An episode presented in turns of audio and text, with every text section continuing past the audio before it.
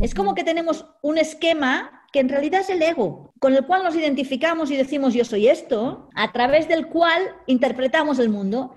Y nosotros somos no solo esto, sino muchísimo más. En la medida que yo puedo saber cuál es mi esquema, puedo mm. soltarlo. Ok, exacto. Es conocerlo para soltarlo.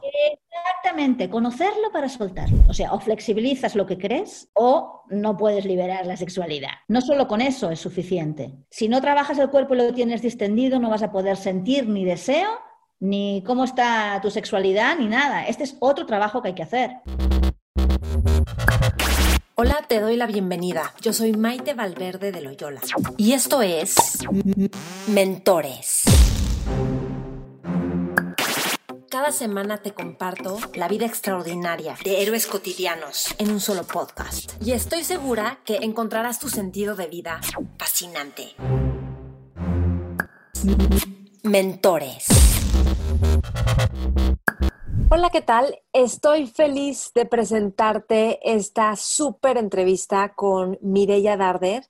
Mireya Darder es una mujer que a mí me cambió la vida a través de su libro Nacidas para el Placer cuando, cuando lo leí hace varios años y además fue mi inspiración para mi tesis de maestría, que fue un protocolo de mindfulness de autocompasión para la disfunción sexual femenina. Entonces, ella habla muchísimo del placer, es doctora en psicología, estudió psicología y es especialista en psicología clínica, es psicoterapeuta gestalt, es cofundadora del Instituto Gestalt en Barcelona, ha estudiado programación neurolingüística, hipnosis ericksoniana, constelaciones familiares con Bert Hellinger y también se interesó y especializó en el trabajo con los sueños, como expresión de lo familiar y también realizó el programa SAT dirigido por Claudio Naranjo, Aprendiendo Enneagrama.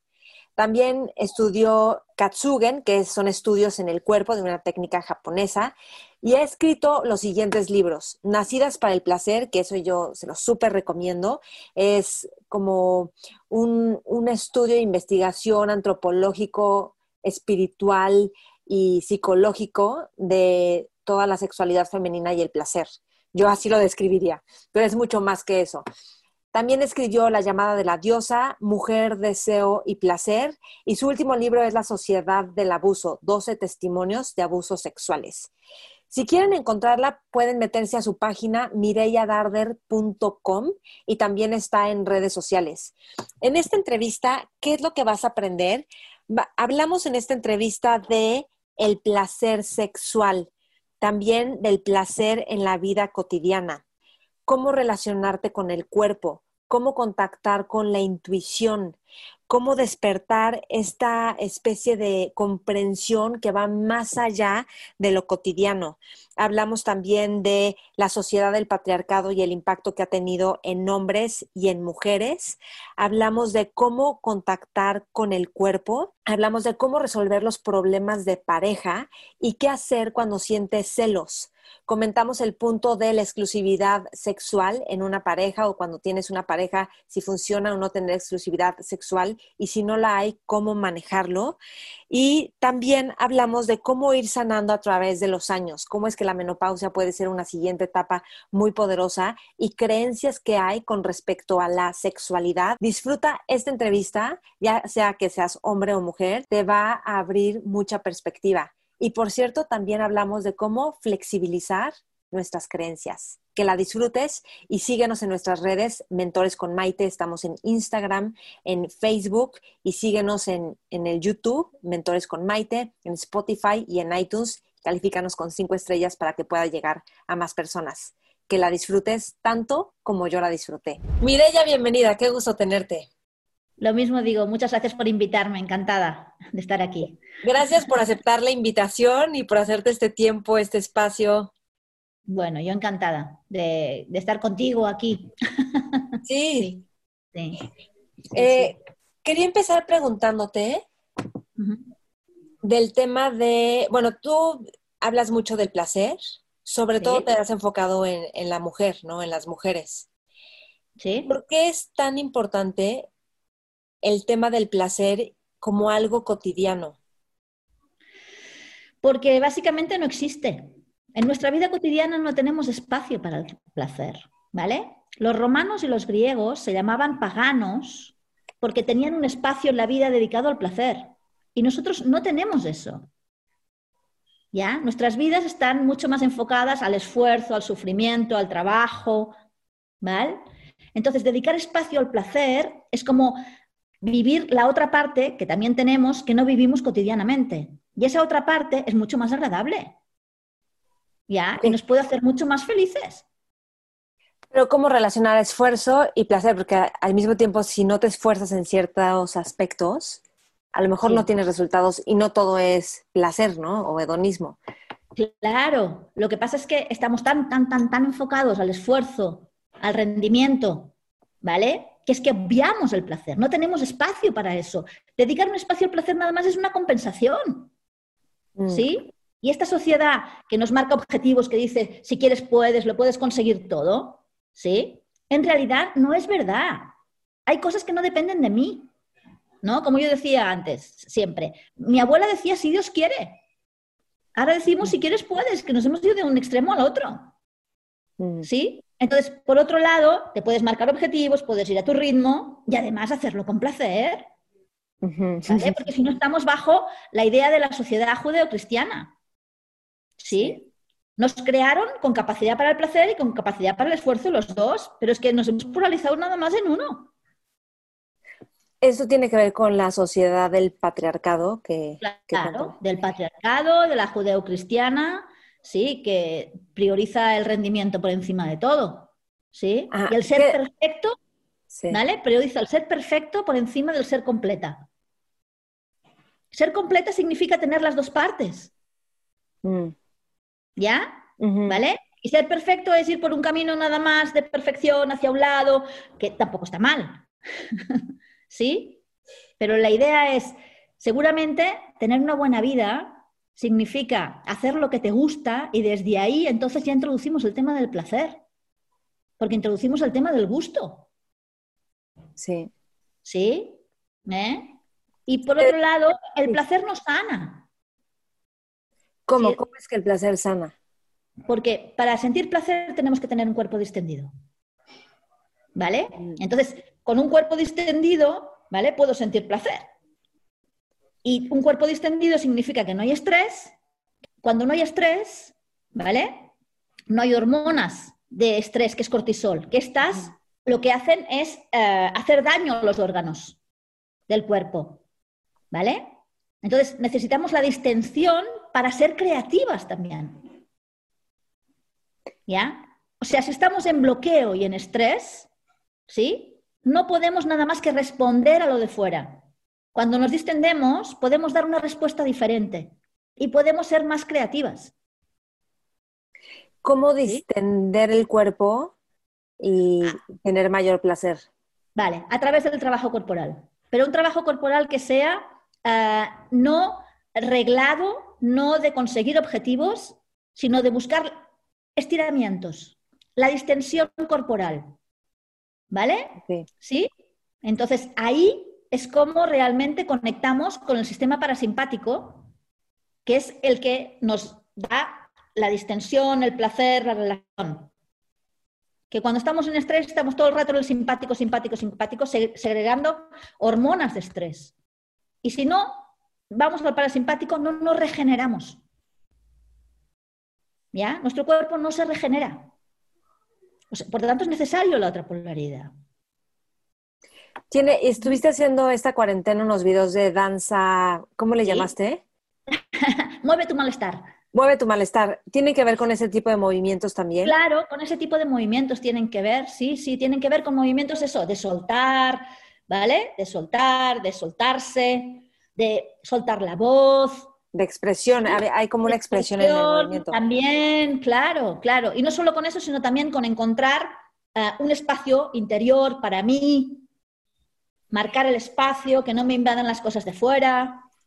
Sí, te, va, para quien quiera verlos, están en el canal de YouTube Mireya Darder y ahí están los videos. Creo que fueron como siete, ¿no? Algo así. Seis, unos seis, sí. Unos seis. yo hice uno contigo ahí, yo creo que fue en vivo, no me acuerdo si fue grabación, que acabé llorando, pero era como, qué bueno, justo necesitaba esto y necesitaba estar hacia adentro, hacia adentro. No, o sea, no podía creer que eso me llevó a contactar emociones y sensaciones que yo tenía internas. Fue súper liberador. Exactamente, de eso se trata, de eso se trata. Y más en, en el confinamiento, ¿vale? Que nos ataca directamente al cuerpo, porque entramos en una situación de miedo, ¿vale? Y de control ¿vale? Y las respuestas que habitualmente usamos para sacar el estrés, cuando estamos confinados, no las podemos sacar, no las podemos usar, ¿vale? Pero nuestro cuerpo sí que segrega cortisol y hormonas de estrés. Si no se descarga, ¿vale? Es cuando nos quedamos bloqueados y nos duele el cuerpo. Por eso es tan importante poder descargar y hacer movimiento. Sí. ¿Ya? Poder expresar toda esta sobrecarga que estamos teniendo corporalmente. ¿Ya? Sí, que mm, creo que tú te enfocas más en las sensaciones y en lo que necesita el cuerpo más que en, la, en resolver la emoción. Sí. es que eh, toda emoción es un conjunto de sensaciones. Sí, junto con una interpretación. No, hay emociones básicas que no hay interpretación. Ok. ¿Vale? Sí, bueno. Miedo, alegría, tristeza eh, y rabia son cuatro básicas aquí no hay interpretación. Pasa algo fuera y yo reacciono. Después las hay la culpa, igual más la envidia, ahí hay una interpretación, pero estas salen de forma espontánea. ¿Vale? Y si, si no las expreso, se me quedan en forma de tensión corporal. Y ahí es cuando me daño. Mm. ¿Vale? Es muy importante la expresión de la emoción, mucho, mucho. Y la sensación es lo previo, la sensación es lo que me, me va a ayudar a saber qué necesito. ¿Ya? Las sensaciones están hechas para saber qué necesitamos. ¿Mm? Si tengo hambre, si tengo sueño, si tengo deseo, si tengo sed. Pero si tengo el cuerpo totalmente bloqueado, no puedo saber qué estoy necesitando. Ahora, con el tema de las sensaciones, en el cuerpo es donde contactamos con la intuición, ¿no? Sí. Entonces, pero hay veces que la intuición está nublada por trauma. Justamente. Entonces, a veces decimos, esto es intuición y en realidad es miedo. Claro. Entonces, ¿cómo ir logrando que, que sea verdad, contactar con la verdadera intuición, no con los miedos y las defensas que tengo que no están sanadas? Hay que mm, poder verbalizar el trauma y poder ir a esas sensaciones que yo tuve, que cuando me traumaticé no pude expresar. ¿Vale? ¿Sí? El trauma tiene tres, tres, o cuando se produzca el trauma, hay tres niveles de alerta. El primero es cuando tengo mucho miedo, miro los congéneres para que me ayuden. El segundo, si continúa el peligro, lucha huida. ¿Vale? Y si esto no funciona, me colapso.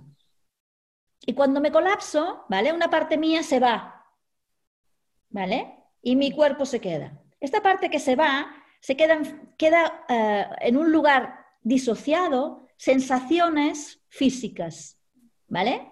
¿Sí? Si estas sensaciones físicas que me he disociado porque no podía estar en la situación viviéndolo, no vuelven otra vez al cuerpo, ¿vale? Eso es lo que produce un trauma, ¿vale?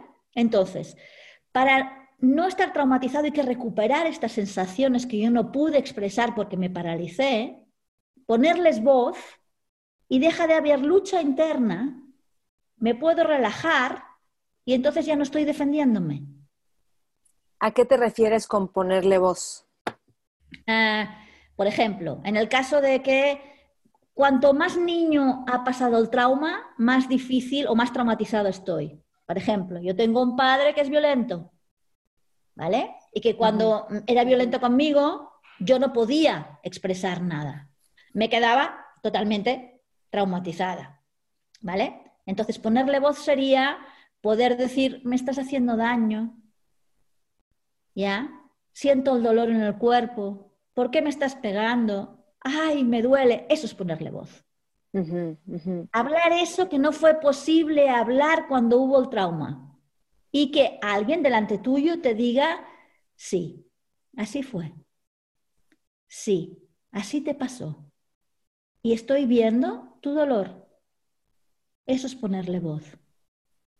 ¿Ya? Esto solo se puede hacer a través del acompañamiento de otra persona. Claro, sí, sí. ¿Ya?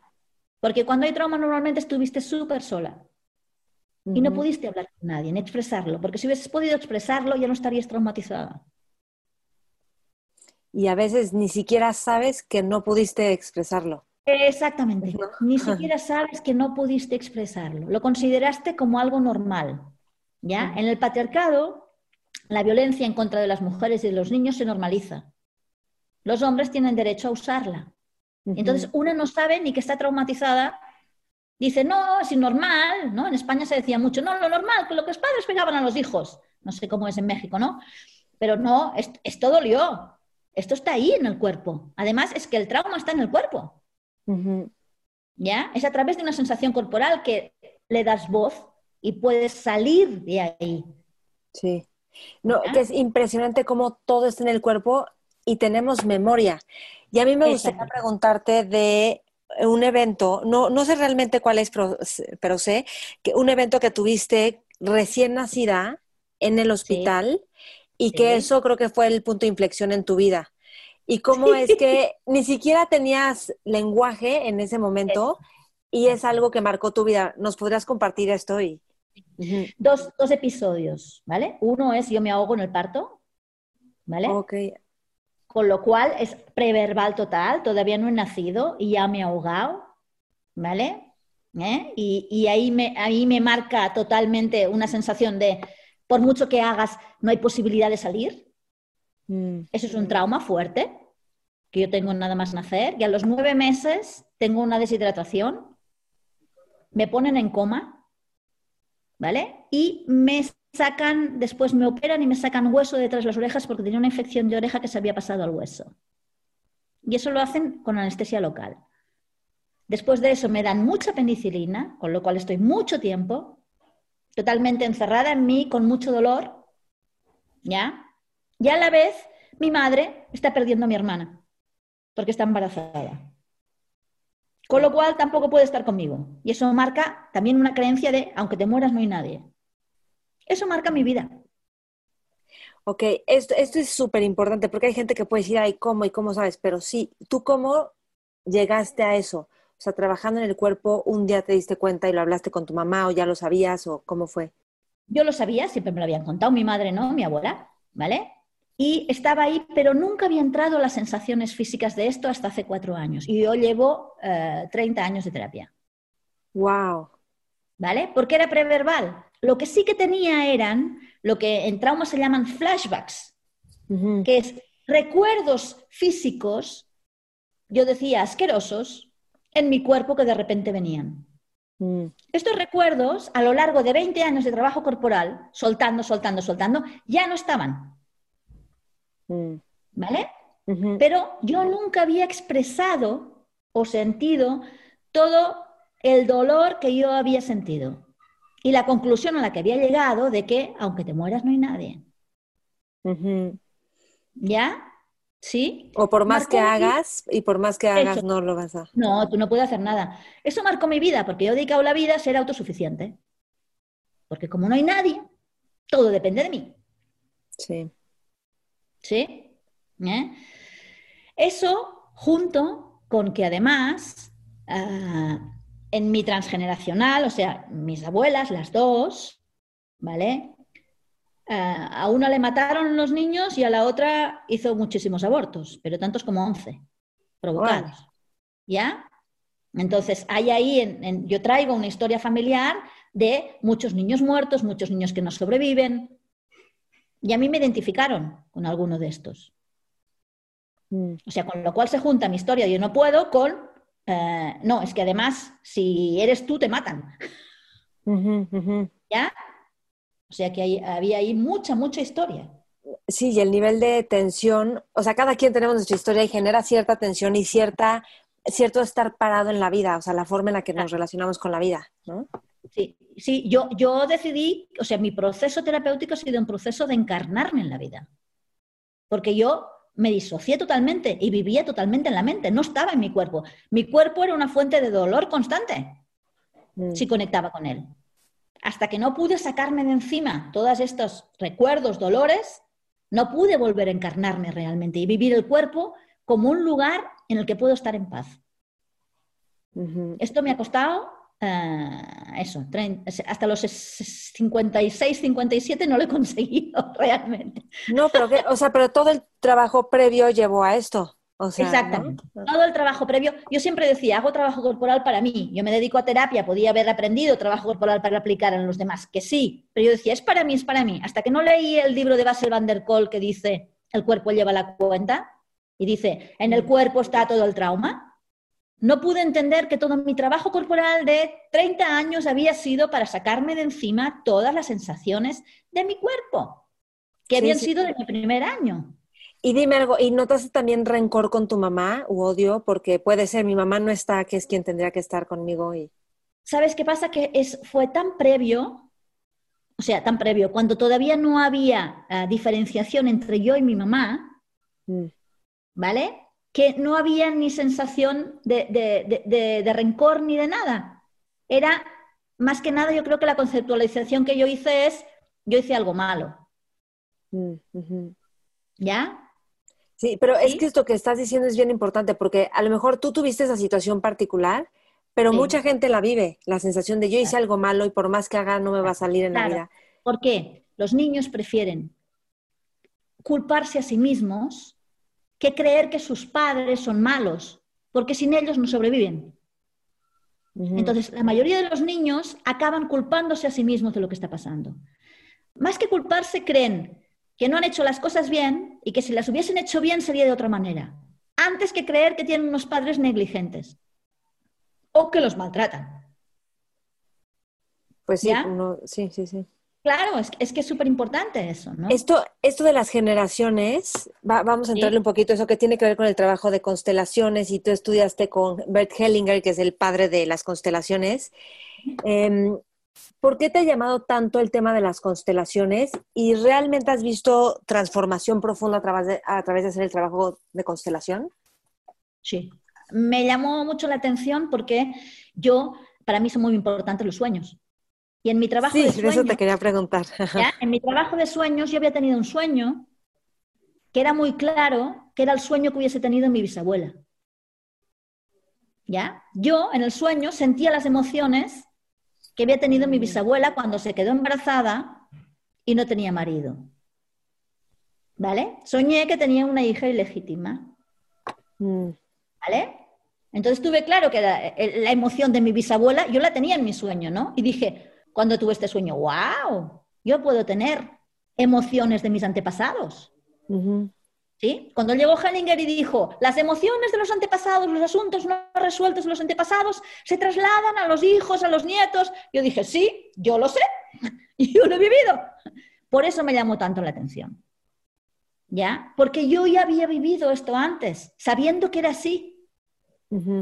Y ah, yo he visto transformaciones muy grandes eh, con personas, por ejemplo, que tienen enfermedad mental.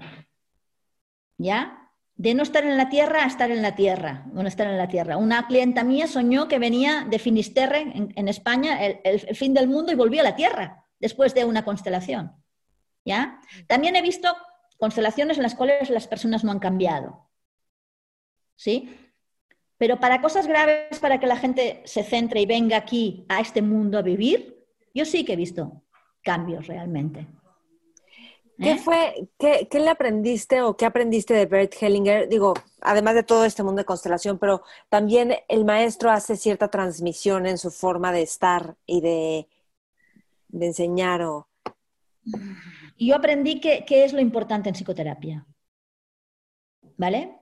Lo importante son los hechos y no las explicaciones que nos damos sobre ellos. Pero eso para mí fue súper importante. Ok.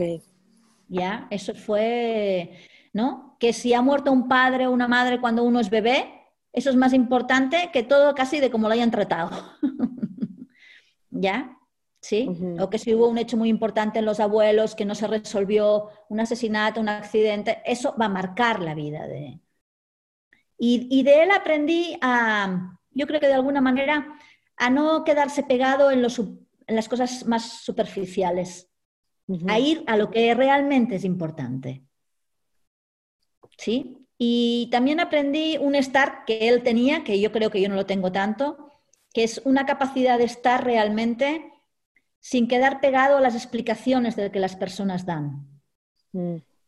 ¿Mm? Sino ver qué es exactamente qué es lo que está faltando en, la familia que están hablando. Eso también lo aprendí. ¿Mm? Sí, para mí eso fue impactante. Y en esto que dices que trabajaste hace cuatro años, ¿sientes un cambio, eh, no sé si es emocional o en tu manera de estar en la vida o de sentir que, no tienes que estar sola siendo totalmente autosuficiente? Sí, un cambio muy importante. Básicamente de estar encerrada en mí misma a poder empezar a hablar, explicar, relacionarme con las personas de igual, no verlas como una amenaza. O sea, de estar encerrada realmente, claro que todo el trabajo corporal ya me había hecho que no estuviese tan, tan, tan encerrada, pero de repente poder abrirme y mostrarme al mundo. Un cambio muy, muy, muy grande. Y el principal, no tener que estar luchando conmigo misma. Mm. Estar en paz interiormente. ¿Cómo se ve o con qué luchabas que ahorita ves que ya no estás luchando? Pues con estas sensaciones físicas que me venían por ejemplo, sensaciones de, malestar físico, de no sentirme que formaba parte del mundo, de sentirme como excluida del mundo. ¿Ya? Sí. ¿Sí? Una sensación muy grande de culpa de tener que estar por los demás, soltar eso y poder estar por mí. ¿Sí? Sí, sí, sí. Pero básicamente es una sensación de estoy delante de la gente o estoy delante tuyo y, puedo mostrarme y expresar lo que me está pasando. Tengo el derecho de eso, que antes no lo tenía. Y la sensación de pertenecer al mundo, eso también es súper importante. Yo antes siempre estaba fuera del mundo. ¿Eh? Ahora soy una más. Muy importante eso, mucho, mucho, mucho. ¿Eh? No, y además, sí. No, es que la autoexpresión es como ya hay, un florecimiento y tu contribución se va a otro nivel, ¿no? exactamente, sí, sí, sí, eso, sí, sí. Oye, ¿y de Claudio Naranjo? Sí. ¿Cuáles son las cosas más relevantes que aprendiste de él? Bueno, lo básico, toda la teoría del enneagrama, que me ayudó realmente a saber cuál era mi esquema del mundo y cómo entendía el mundo hacia afuera. Fue muy importante para mí, realmente ubicarme en, mi rasgo y ver que mi rasgo era un rasgo encerrado, ah, que no confiaba en la gente, que no creía que los demás pudiesen hacer nada por mí, que tenía que trabajar siendo autosuficiente. Yo creo que eso es lo que más aprendí de Claudio y esa es su gran contribución. Y también aprendí mm, la meditación de Claudio. Mm. ¿Ya? ¿Cómo es la meditación de Claudio? No, aprender a meditar. Ah, ok, ok, Sí, en el sentido más de que él conocía muchas técnicas de meditación, ¿sí? Y en los trabajos con él se medita mucho y eso era algo muy, muy, muy, muy, muy importante. Sí. ¿Ya? La importancia de la meditación en mi vida también descubrí. Y cómo eso me puede ayudar a llegar a mi centro y conectar con mi ser. Eso también lo aprendí de él. ¿Y en su estar? ¿Hay algo más en su estar o en su manera de enseñar que... Em, hay algo más que sí, él, él, de alguna manera se parece un poco a mí y él eh, enseñaba más también desde el conocimiento y desde el saber. Y esa parte para mí también era importante. Mm. ¿Vale? Encontrar a alguien que tenía un lenguaje parecido al mío. que es más desde, desde el saber, ¿no? Él sabía muchísimo de todo, en realidad. ¿eh? Y eso también me ayudó. Ah, ok, te ayudó. Y es chistoso porque lo que me dicen de ti es que tu forma de enseñar, no sé si eso es más reciente o de pensar las cosas, te vas al cuerpo. O sea, que te importa ahora más el cuerpo que lo que sabes, lo que piensas, los, o sea. Sí, pero eso, eso, eso es cómo me he ido construyendo y descubriendo. En estos momentos sí, en estos momentos es más importante el cuerpo que cualquier otra cosa para mí. Y que esto te ha dado una capacidad de, intuir, de saber, de... Ah, sí. Casi que, lo voy a decir con una, como, casi como, si, como psiquismo, o sea, que sabes lo que está pasando en los otros o en los entornos o en los contextos. Sí. ¿Ok? Sí. Este, ¿Cómo has ido trabajando esto? Yo creo que son, claro, años, pero, pero ¿cómo contactas con el cuerpo de tal forma que eso te permita conocer, pero desde el cuerpo, ¿no? No, no teniendo tensiones. Mm. O sea, consiguiendo tener un cuerpo realmente distendido. ¿Vale? O sea, un cuerpo en el que eh, yo estoy tan bien en mi cuerpo conmigo, no siempre, pero mayoritariamente, que cuando hay cualquier cosa que viene, yo ya sé que no es mía, porque yo estoy bien. ¿Se entiende? ¿Ya? Entonces puedo saber que es de los demás, ¿no?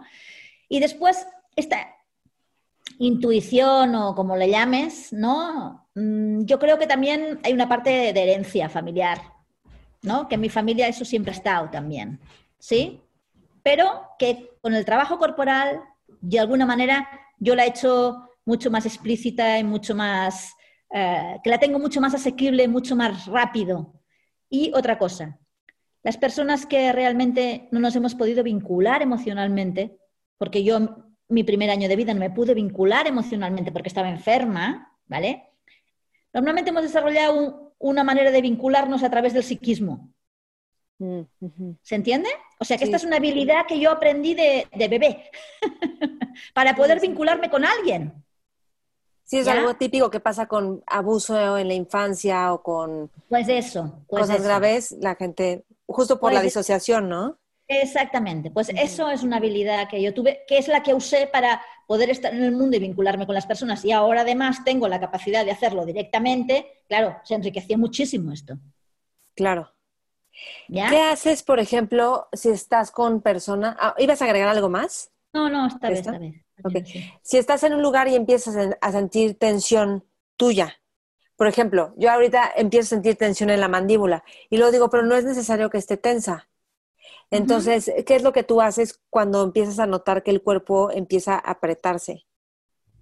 A ver, lo primero sería que me tengo que dar cuenta.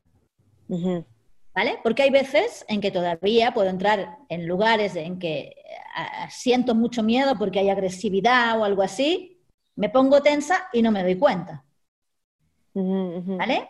Si me doy cuenta, ¿sí? Lo que, lo que haría sería, wow, eso es un flashback. Mm. Estoy sintiendo miedo de un, esto lo que está pasando aquí me está recordando algo que yo viví. ¿Vale? Entonces, no está pasando aquí, relajemos. Yo puedo relajarme, moverme, relajarme, cambiar la respiración, que es la mm. mejor manera para soltar la tensión. Sí. ¿Sí? Y también puedo, depende cómo sea, decir, wow, a lo mejor esto no es solo mío, a lo mejor resulta que las personas que están aquí se están poniendo muy tensas y yo estoy resonando con ellas con mis neuronas de espejo. ¿Vale? Y si me pasa eso es mucho más fácil que si respiro o me muevo se me vaya. Ahí sé si es mío o no es mío. Ok. ¿Vale? Sí, que sí, sí, sí. ¿Sí? Y si es de los demás, pues lo que puedo hacer es proponer algo para que igual nos movamos todos o decir, eh, esto está muy tenso. claro, sí, sí, sí. ¿No? Ok. Quería preguntarte eh, del tema de relaciones de pareja, ¿cómo tú qué recomiendas para empezar una relación de pareja y después resolver los temas que se va, los problemas que se van presentando en una relación de pareja? Pero cómo empezar una relación de pareja, creo que es todo un tema, pero hay mucha expectativa y eh, idealización. Claro, porque, porque, como dicen los ingleses, you fall in love. O sea, no es algo que sea de aquí. Te caes en amor. Cae ahí en el enamoramiento, ¿no? Sí, déjame. Y a, a, mí a veces me da miedo enamorarme, ¿eh? si te, porque uno se, o sea, se atonta. Claro. Está tonto y luego ya te embarraste. Claro, es como enamoramiento es enajenación mental transitoria. Mm. ¿Ya? Pero bueno, también es la posibilidad de ver la vida diferente, porque sales del estado, entras en un estado alterado de conciencia en realidad, ¿no? En el otro proyectas todo lo que tú deseas. Pero lo único que hay que hacer es saber que es así. ¿No? Y que eso se va a pasar. Yo creo que a medida que uno se hace viejo lo aprende. Sí, qué padre, eso está increíble, porque pensarías que entre más viejo, pues menos, ¿no? Es cuando eres joven. No, no, no, no, uno aprende que las cosas son así. Entonces, para ir a una relación de pareja, primero te tienes que conocer a ti. Esa es la previa.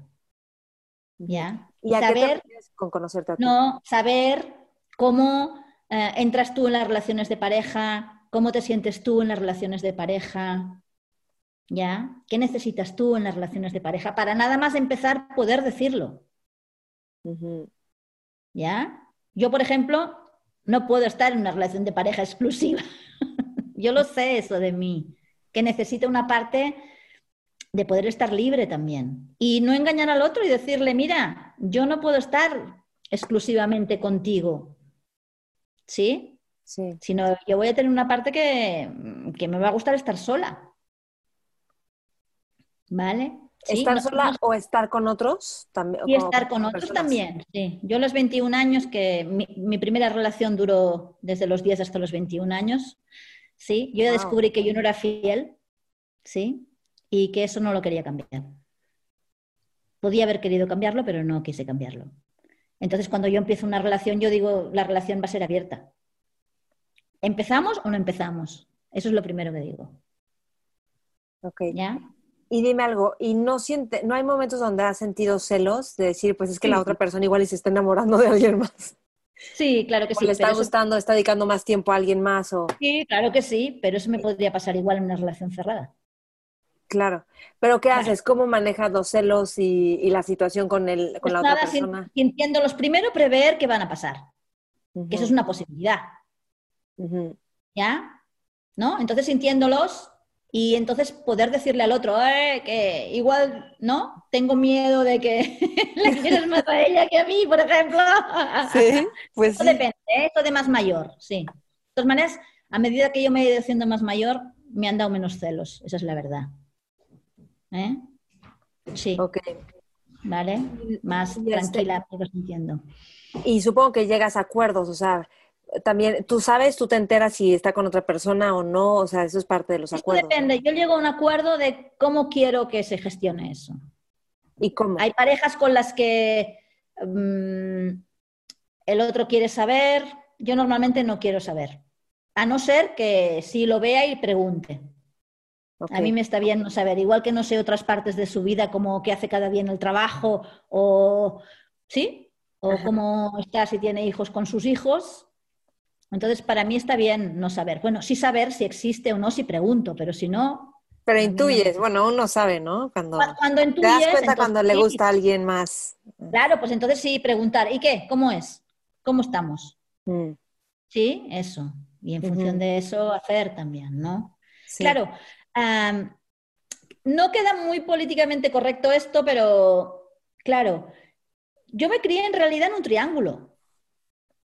¿Sí? En el sentido de que ah, yo tenía un vínculo fuerte con mi padre porque representaba una relación anterior de mi padre. Con lo cual, lo de los triángulos para mí dice, esta es mi vida. Ok. ¿Ya? Sí. Y durante un tiempo pensaba, bueno, igual lo tenía que cambiar. No, mm, yo creo que es una posibilidad de relación igual que cualquier otra. Yo crecí así. Pero explícanos más lo del triángulo, igual y no todo el mundo lo entiende.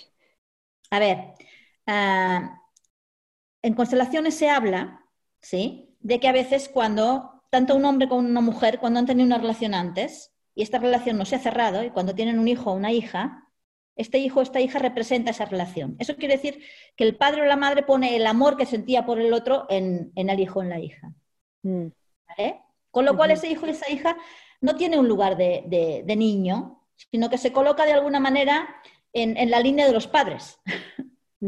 Como de pareja, hay un... Como de pareja, sí, como de pareja, sí. Entonces se establece un triángulo, ¿vale? Sí. Con lo cual yo crecí con un triángulo, vamos a decirlo así. Que es súper común, por cierto, ¿no? Súper común, súper común, súper, súper común. Ser hija de papá o ser hijo de mamá, sí, súper común, ¿no? Entonces, mm, es, para mí es como, bueno, eh, eh, el 3 es la manera de funcionar, vamos a decirlo así. Ok. ¿Vale? Con lo cual, para mí está bien mm, si hay otro, mm, otra. No, está bien, funcionamos así. Y eso viene también refrendado por la idea de que en realidad tenemos un cerebro muy antiguo que no es monógamo. Eso de la monogamia es una cosa del patriarcado. ¿Ya? Sí. Estamos programados para que nos guste el mejor macho y la mejor hembra y todo el rato lo estamos buscando para reproducirnos. ¿Vale? Y hay un estudio que se llama el efecto Cottage que demuestra claramente que cuando un macho o una hembra tienen la misma pareja durante un tiempo, dejan de tener relaciones sexuales. Y si se cambia uno de los dos y entra una nueva pareja, vuelven a tener relaciones sexuales. Ok. ¿Se entiende? ¿Ya? ¿Sí? La estructura tan, tan rígida de la monogamia es patriarcado. Sirve para, la inventaron los romanos para eh, mantener la propiedad y cuidar a los hijos. ¿Vale? Seguramente la realidad es que mm, lo que nos sale más instintivamente son relaciones más abiertas. ¿Sí? Sí, sí, Y no tan estructuradas. ¿Ya? No tan rígidas, vamos a decirlo así. Y aunque haya una pareja así súper rígida, la cantidad de amantes que hay en las parejas por debajo, claro, pero es que esto, y eso no quiere decir que no haya personas que estén bien en pareja. Yo creo que aquí cada uno tiene que hacer lo que a la persona le salga. Yo hago estas relaciones porque son las que a mí me salen. Yo no voy a imponer que las relaciones tengan que ser abiertas. ¿Se entiende? Lo que no me gusta a mí es que me impongan que las relaciones tienen que ser cerradas. ¿Vale? Sí, sí, Entonces, y del tema de, de celos o envidia, ¿eso cómo lo has ido trabajando? Porque yo creo que es algo muy infantil cuando sentimos celos o envidia. Es como, no me estás dando la atención que no me dieron de niña o algo así, pero... Y está padre ser responsable, pero...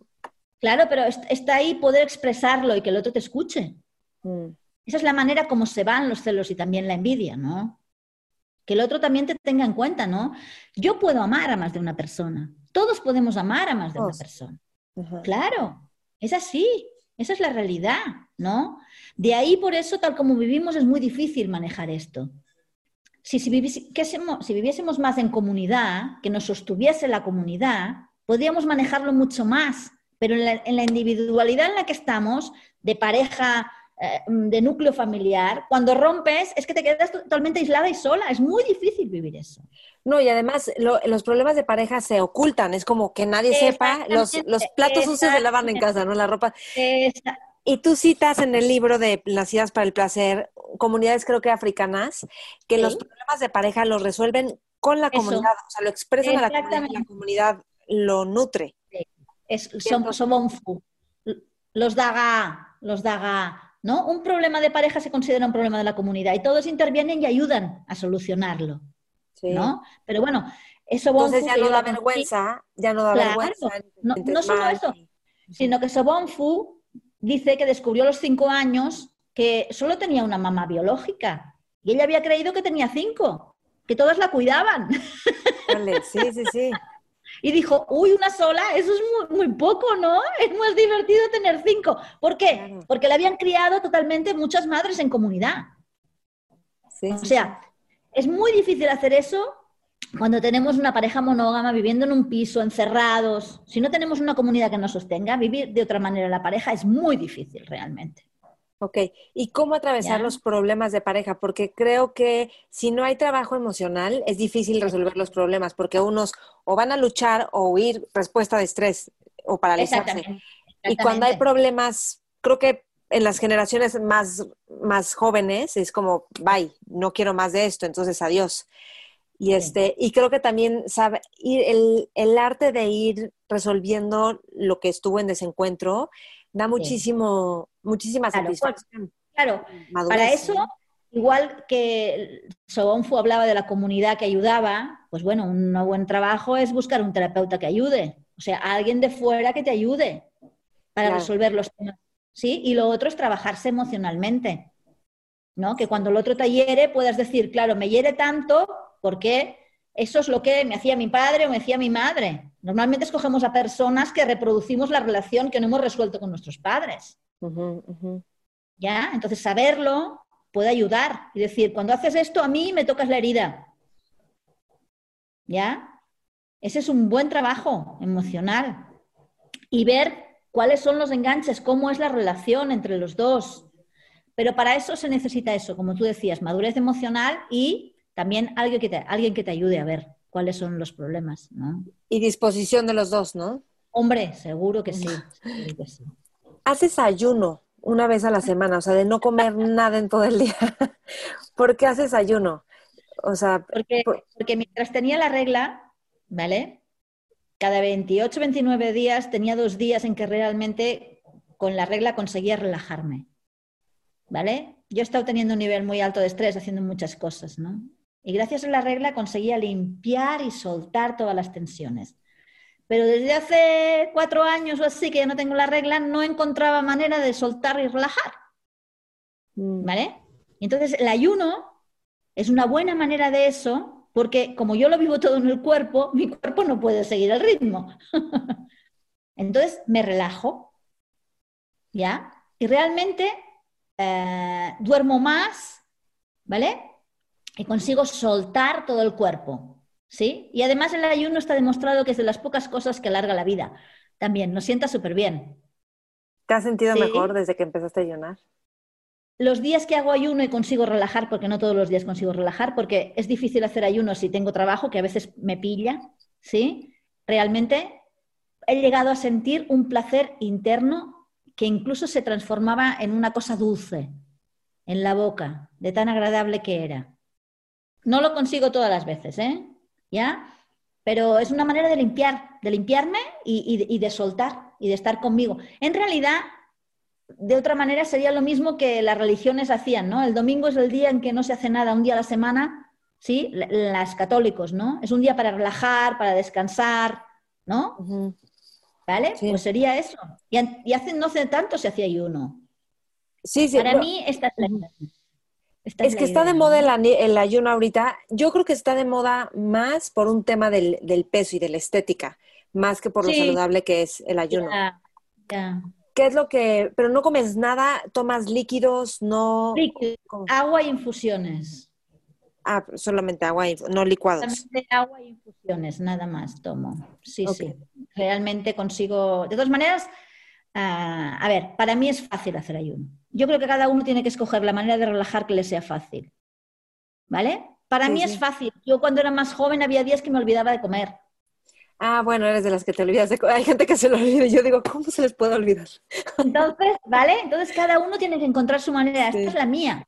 Sí, sí, sí. O sea, lo importante es encontrar espacios en los que uno se pueda soltar y relajar.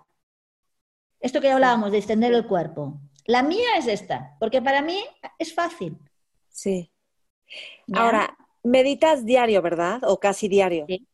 No, no, diario. ¿A qué hora meditas? ¿Cuánto tiempo? ¿Y qué tipo de meditación Medito Cuando me despierto en la mañana. ¿Vale? Ah, más o menos a qué hora te despiertas.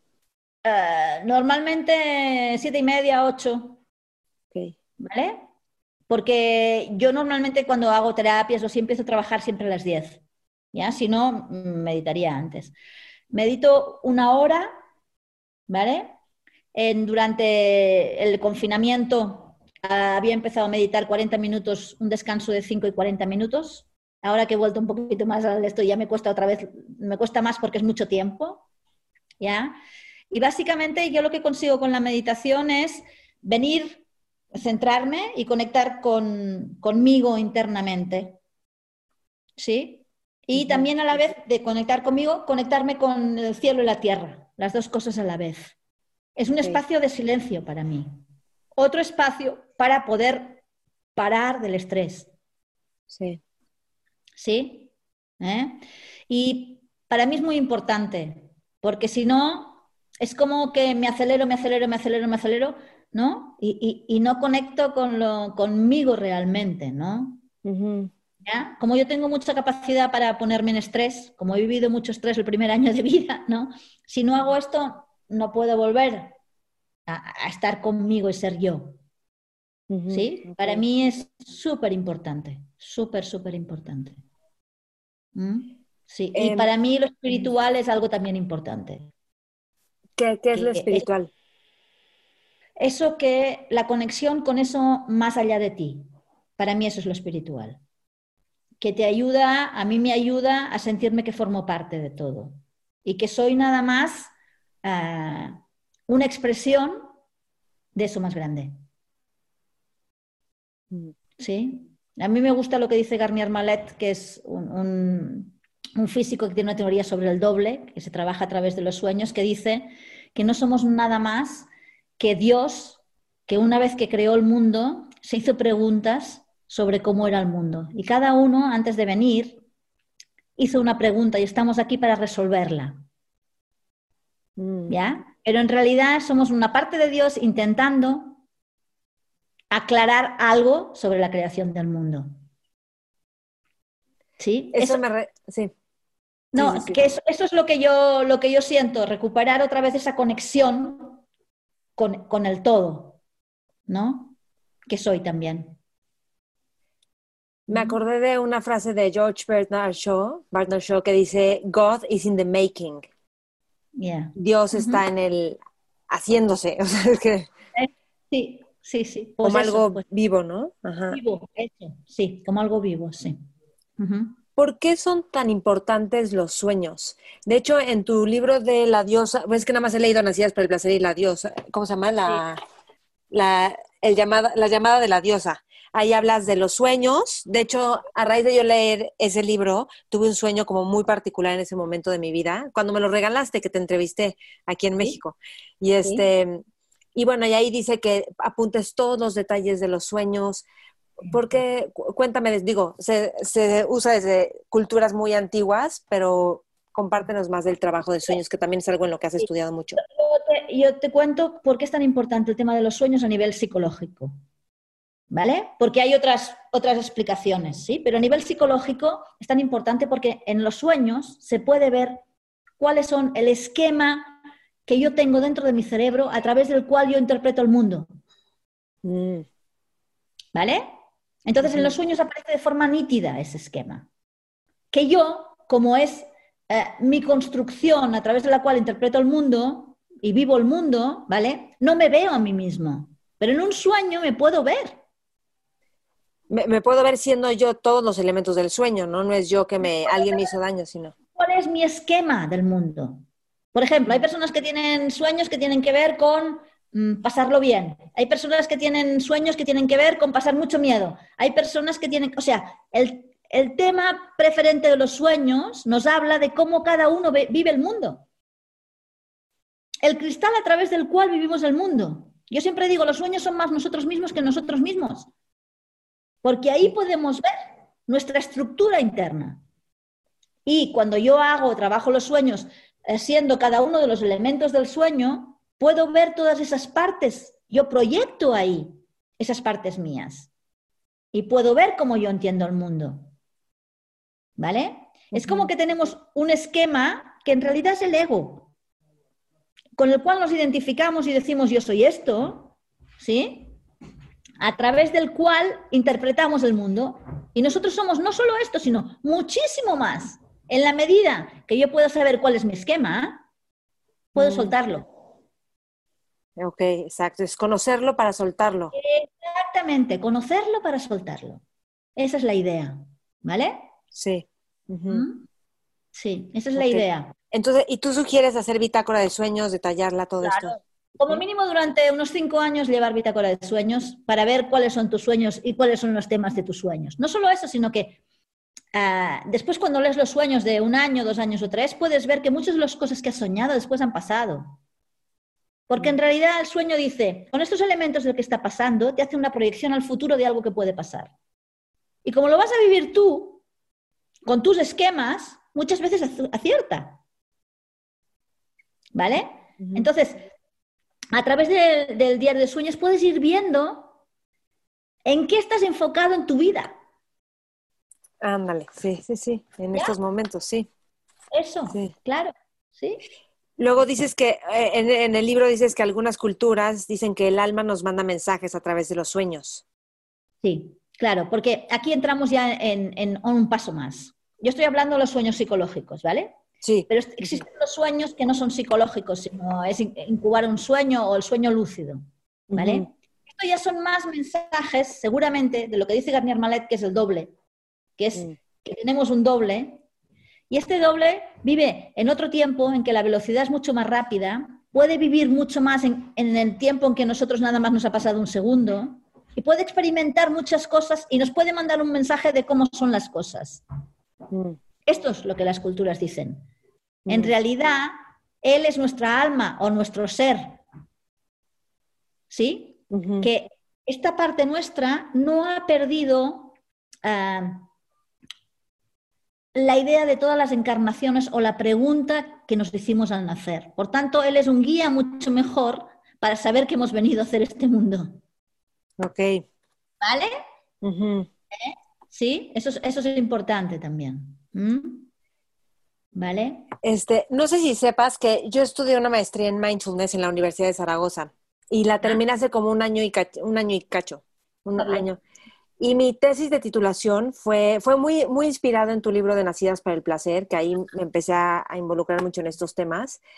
Sí. Después leí Vagina de Naomi Wolf, no sé si lo... Sí. Y a- antes ya había leído otros que luego empecé a, a unir puntos, pero me inspiró muchísimo. De hecho, te cité un montón al principio y luego me dijeron, tu tesis no tiene que ser literaria, es eh, científica. Y dijo, ok, ok, tengo que quitar todo lo de Mireia. Pero era de la disfunción, o sea, era un, un- un protocolo eh, basado en mindfulness y, y autocompasión para la disfunción sexual femenina. Vale, qué bien. Sí, Qué bueno. ¿Qué es lo que tú dirías? Sí, bueno, me, me ha fascinado ese tema, porque en realidad lo que yo quería era justificar un curso que yo ya había organizado y armado y dado. Entonces yo dije, lo voy a justificar pues con evidencia científica, ¿no? Y sí, sí la hubo, lo cual me dio mucho gusto. Pero, ¿qué, qué es liberar la sexualidad? ¿Y cómo podríamos liberar la A sexualidad? ver, primero, hay un tema muy importante de creencias, ¿vale? Para ¿Cómo poder liberar la sexualidad hay que cambiar las creencias, o sea, querer. ¿Ya? Y las mujeres de la cultura patriarcal nos hemos tragado muchas creencias que son totalmente limitantes. O sea, o flexibilizas lo que crees Mm, o no puedes liberar la sexualidad. Eso es el primero, ¿vale? Después, no solo con eso es suficiente. Si no trabajas el cuerpo y lo tienes distendido, no vas a poder sentir ni deseo, ni cómo está tu sexualidad, ni nada. Este es otro trabajo que hay que hacer. Y si tienes trauma, hay que poder liberar a nivel emocional lo traumático, porque si no, no vas a poder liberar tu sexualidad. ¿Vale? Y por último, ah, se necesitan nuevos modelos de mujeres que hayan vivido la sexualidad de otra manera, porque nuestra cultura no nos los da.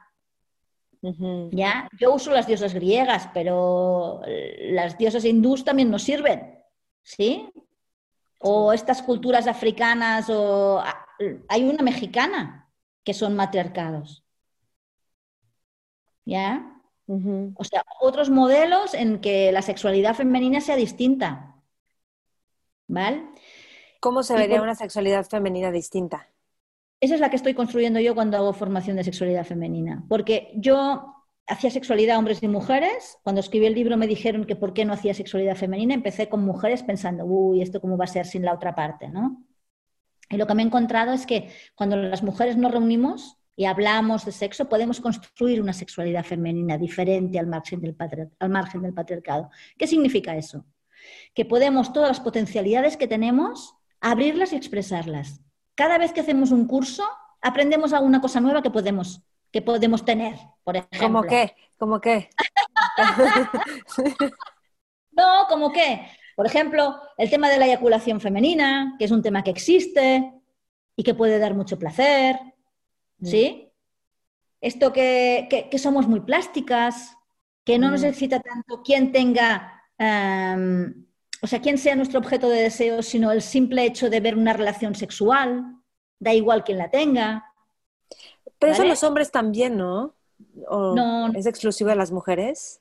más exclusivo de las mujeres. La plasticidad es muy exclusiva de las mujeres. Los hombres no Es- son tan plásticos. Explícanos plasticidad para que la gente entienda. plasticidad es eso. Los hombres, los estudios que hay dicen, los hombres heterosexuales solo se excitan con imágenes heterosexuales, los hombres que se definen como homosexuales solo se excitan con imágenes de homosexuales, ¿vale? Las mujeres que se definen como homosexuales solo se excitan con imágenes de homosexuales y las mujeres que no se definen se excitan por todo. Ok. Aunque no lo reconozcan. Mm. ¿Vale? Porque una cosa, eh, los experimentos eran que las mujeres dijeran ante las imágenes ante cuáles se excitaban, ¿de acuerdo? Sí, pero a la vez tenían un electrodo en el aparato sexual y veían si se excitaban o no. Mm. O sea, excitamos seguramente por muchas más cosas que no reconocemos. No es que mintamos, sino que no nos han enseñado a reconocerlo. O oh, está mal reconocerlo. ¿Qué creencias también, qué creencias hay que dejar ir con respecto a la sexualidad, la feminidad, el placer? Las que cada una tenga, pero una que, por ejemplo, está mal mostrar nuestro deseo, mm. que esta es una creencia que tenemos. Si yo me pongo a hablar ahora de mis conquistas sexuales y lo que he disfrutado, voy a quedar fatal. Eso no ha cambiado todavía. ¿Ya? ¿Vale? Esas creencias. Eh, creencias del tipo en España, por ejemplo, de que la sexualidad no existe, porque los papás no han hablado y en la familia nunca ha estado la sexualidad. Darle un espacio a la sexualidad, eso es en la vida cotidiana, esa es una de las que hay que soltar. ¿eh? Yo estoy más por incorporar nuevas. Sí. Me gusta mucho que... E, ah, perdón, Didi. Ah, yo creo que hay una que hay que incorporar, aunque no estoy para incorporar creencias, pero eso es básica. Hay una que para mí es súper importante. Las mujeres tenemos derecho a estar satisfechas sexualmente y hay que buscarlo. Mm. ¿Ya? Muchas mujeres no tienen deseo o no están satisfechas y no lo consideran un problema. ¿Ya? Eso es básico e importante. ¿Cómo ocupa un espacio la sexualidad y el placer en nuestras vidas? Darle espacio a eso. ¿Por qué es tan importante darle, o sea, estar satisfecha sexualmente y darle expresión a la sexualidad? Porque es vivir una parte de una que si no, no vives. ¿Vale? El placer, la risa también, ¿vale? ayuda a la autorregulación del organismo. ¿Sí? Y nos hace estar más sanas. También, ¿no? En la medicina china se sabe, ¿no? Que uno se puede regular a través de la sexualidad. Y la sexualidad es una forma de regulación. Y además fácil y que tenemos a mano. no hace falta buscar más cosas. ¿Ya? Entonces, citas esta cultura, creo no me acuerdo dónde es que resuelven los problemas, no, creo que son unos changos a través de la sexualidad. son unos changos, ¿verdad? no, sí, sí, sí, son los bonobos, sí. no, porque Se dice, no, porque se dice que en la naturaleza no existe, eh, o sea, decía hasta hace poco, en la naturaleza no existe unos animales que se relacionan a través de la sexualidad. Y sí que existen. Solo hace 20 años que nos dimos cuenta que existían, que se llaman bonobos, a diferencia de los chimpancés que resuelven los conflictos a través de la fuerza y la agresividad, ¿vale? Los bonobos lo resuelven a través de la sexualidad. ¿Y qué pasa? En los bonobos hay el mismo número de machos y hembras, ¿vale? En cambio, en los chimpancés hay muy pocos machos porque compiten por ser el macho dominante y se matan entre ellos. Mm. ¿Ya? Entonces, bueno, la sexualidad es una relación también. ¿Has, tratado con hombres el tema? Creo que los hombres tienen muchos tabúes con que con no tener función sexual óptima al momento de las relaciones sexuales. O sea, si no tienen una erección rápida, entonces se frustran, les da vergüenza y no lo platican.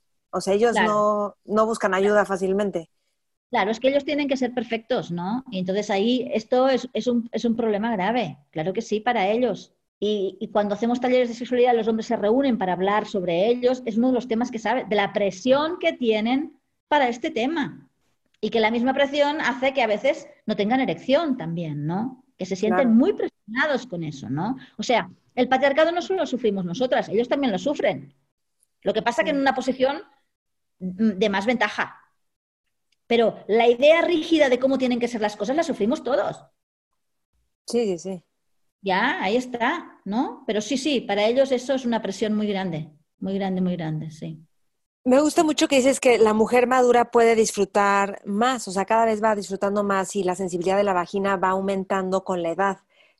Sí. Que es contrario, yo creo que hay una creencia de no, entre más grande vas perdiendo sensibilidad, ganas, deseo. Lo que sí que es verdad es que esto cambia cuando llega la menopausia.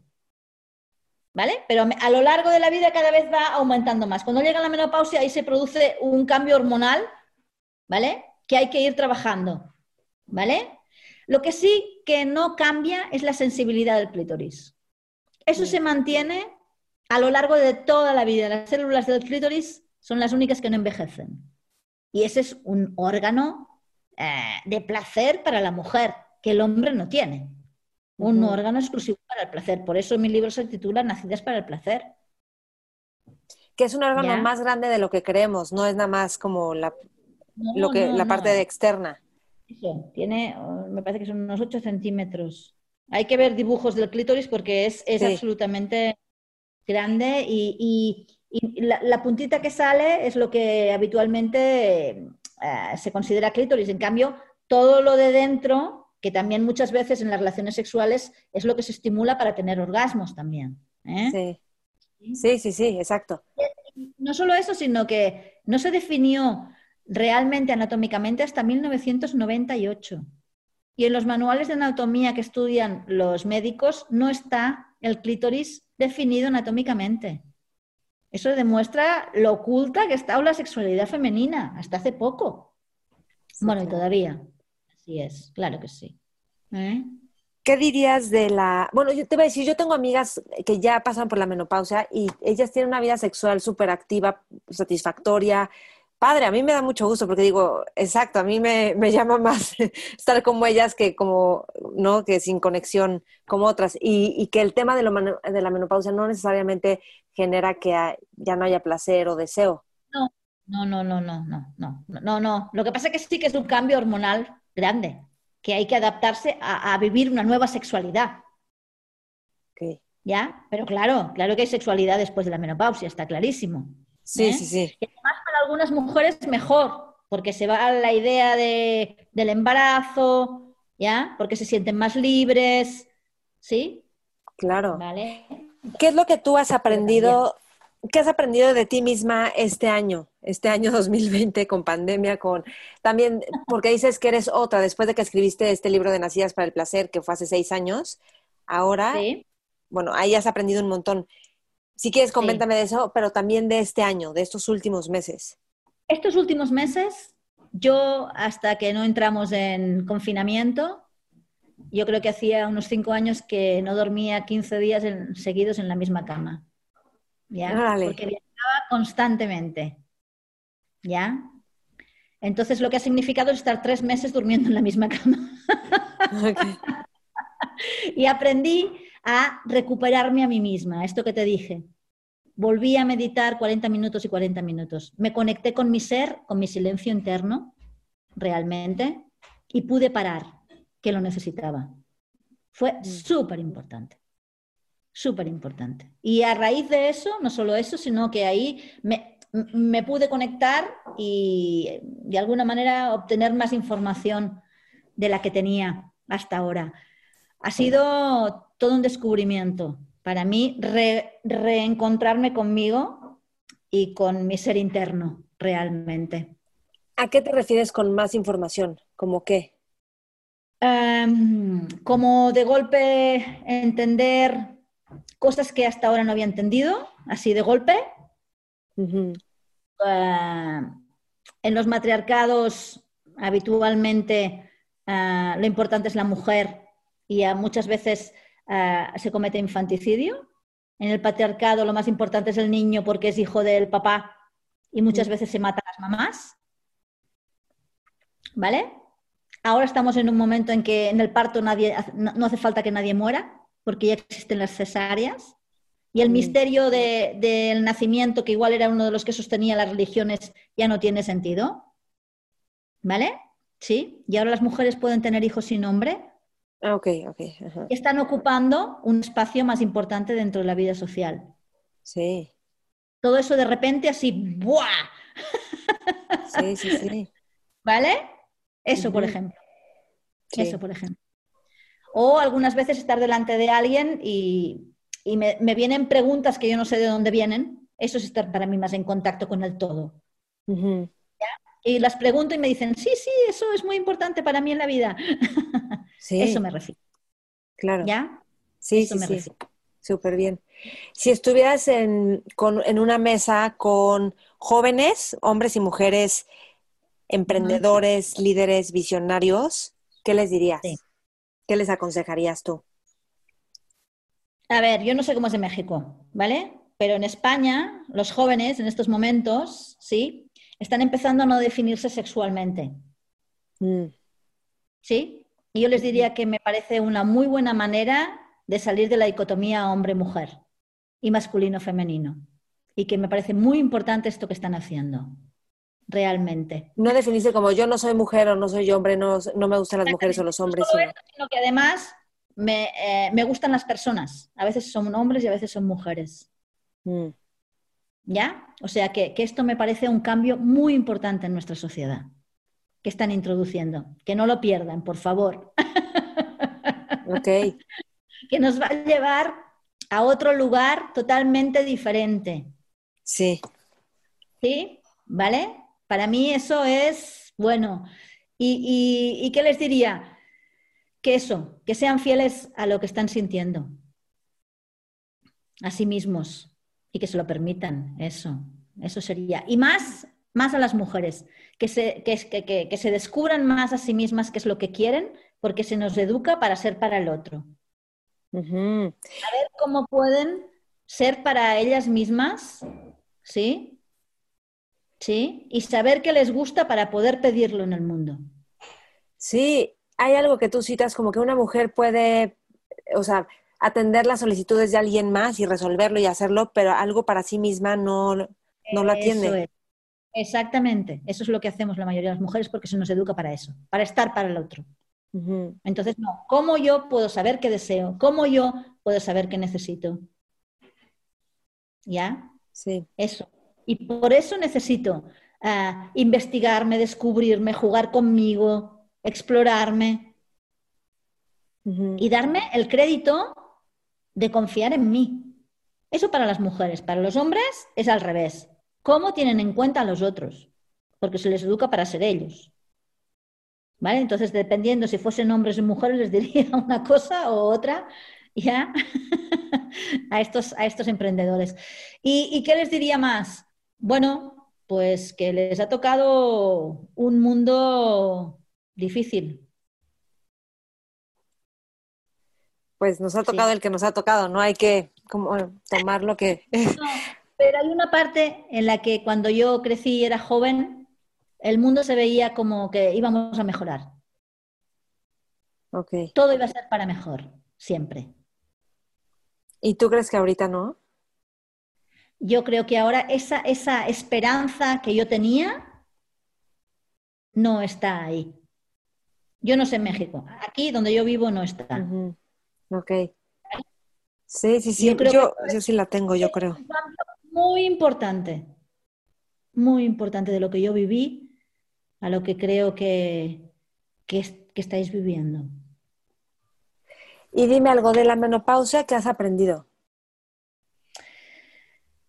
Que un paso más en que eh, yo soy... Eh, es importante lo que me pasa a mí, que puedo no estar tan pendiente de los demás y que mm, igual la sexualidad no es el motor de mi vida como era hasta ahora, sino que hay muchos otros. Eso también lo aprendí. ¿Qué, más es un motor de tu vida ahora? Ah, la espiritualidad, eso que te decía, de conectar con el ser y conectarme con el todo.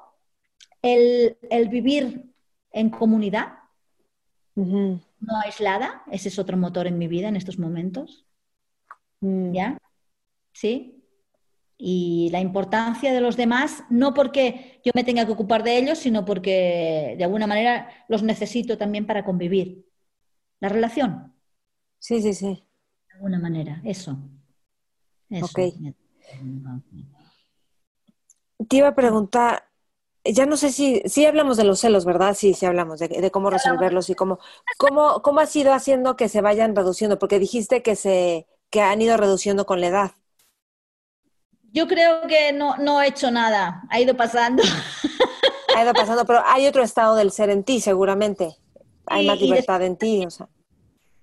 Eh, entender como que, no sé, que cada uno tiene sus motivos, ¿no? Y que los míos son unos y que los de los demás también son igual de lícitos. Cada uno se construyó de una manera, ¿no? ¿Vale? Y entonces cada uno hace en función de la manera que se construyó. ¿Sí? Y yo creo que es esta idea de que yo existo ayuda mucho a no tener tantos celos ni tanta envidia. Mm. Porque aunque no me quieran, ya, yo existo. yo soy. Y para esta persona puedo no valer, pero para otra sí. Mm. ¿Ya? No es que cuando el otro no me quiere yo ya no valgo. Yo creo que eso es muy importante. Claro, sí, sí. Porque yo valgo más allá de si me quieren o no me quieren los demás, o si me escogen o no me escogen los demás. Ay, sí, creo que además eso le quita mucha carga al otro y a la vida, ¿no? La carga que le ponemos nosotros en nuestra mente, ¿verdad? Pero, pero se hay tensión. Ok, mire, ¿hay algo más que quieras agregar? no sé, porque lo que acabo diciendo siempre al final es eso de que las mujeres tienen que estar satisfechas sexualmente, con lo cual ya, ya, ya lo dije. Yo creo que ya hay más de eso, ¿eh? Sí, yo creo que hay más de eso. Yo creo que hay más de eso, que desde mi generación hasta ahora. lo importante que es, esto, de, de, sentir placer, ¿no? Lo importante que es de vivir en el placer también, ¿no? ¿vale? De no estar esforzándose todo el tiempo, ¿sí? Hay un filósofo coreano que vive en Berlín que se llama Bill Chung Wan, que dice... ¿Cómo se llama otra vez? Es que es dificilísimo. Bill o, Win Shul Han, ¿vale? Que tiene un libro que se llama La sociedad del cansancio, que dice ah. que le llamamos a la autorrealización, en realidad lo que llamamos autorrealización es autoexplotación. Mm. ¿Ya? Entonces, lo más importante para mí es cómo salir de ahí.